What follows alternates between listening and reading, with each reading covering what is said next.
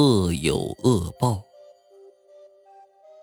小童夹着公文包走在下班的路上，穿过一条小巷的时候，背后突然传来了一阵急促的脚步声，似乎有人在跟着他跑。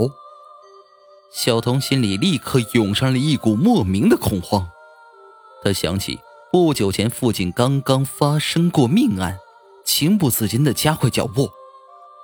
谁知身后的脚步声也跟着变快，小童不顾一切的往前冲，身后的人也跟着他跑。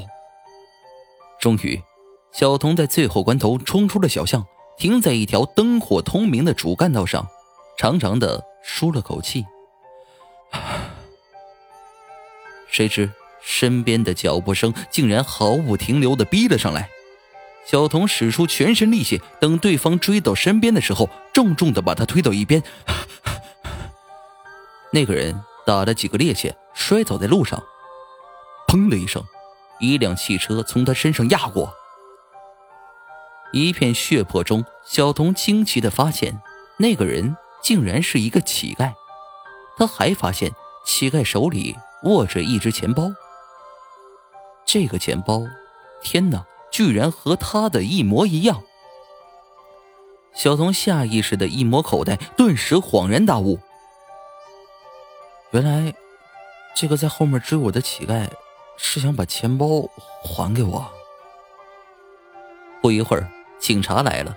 为了逃脱干系，小童昧着良心撒谎道：“我走着走着，这个乞丐突然冲了上来，想要抢我的钱包，我是在正当防卫。”警察没有多问，找人把乞丐拉走了。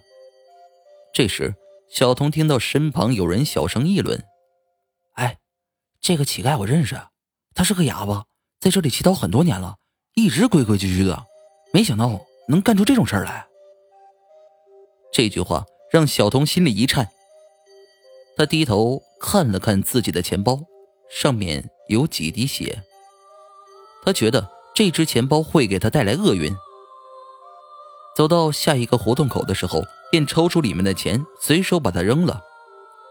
刚走没多远，身后突然有人追了上来，边追边喊：“先生，你的钱包掉了！”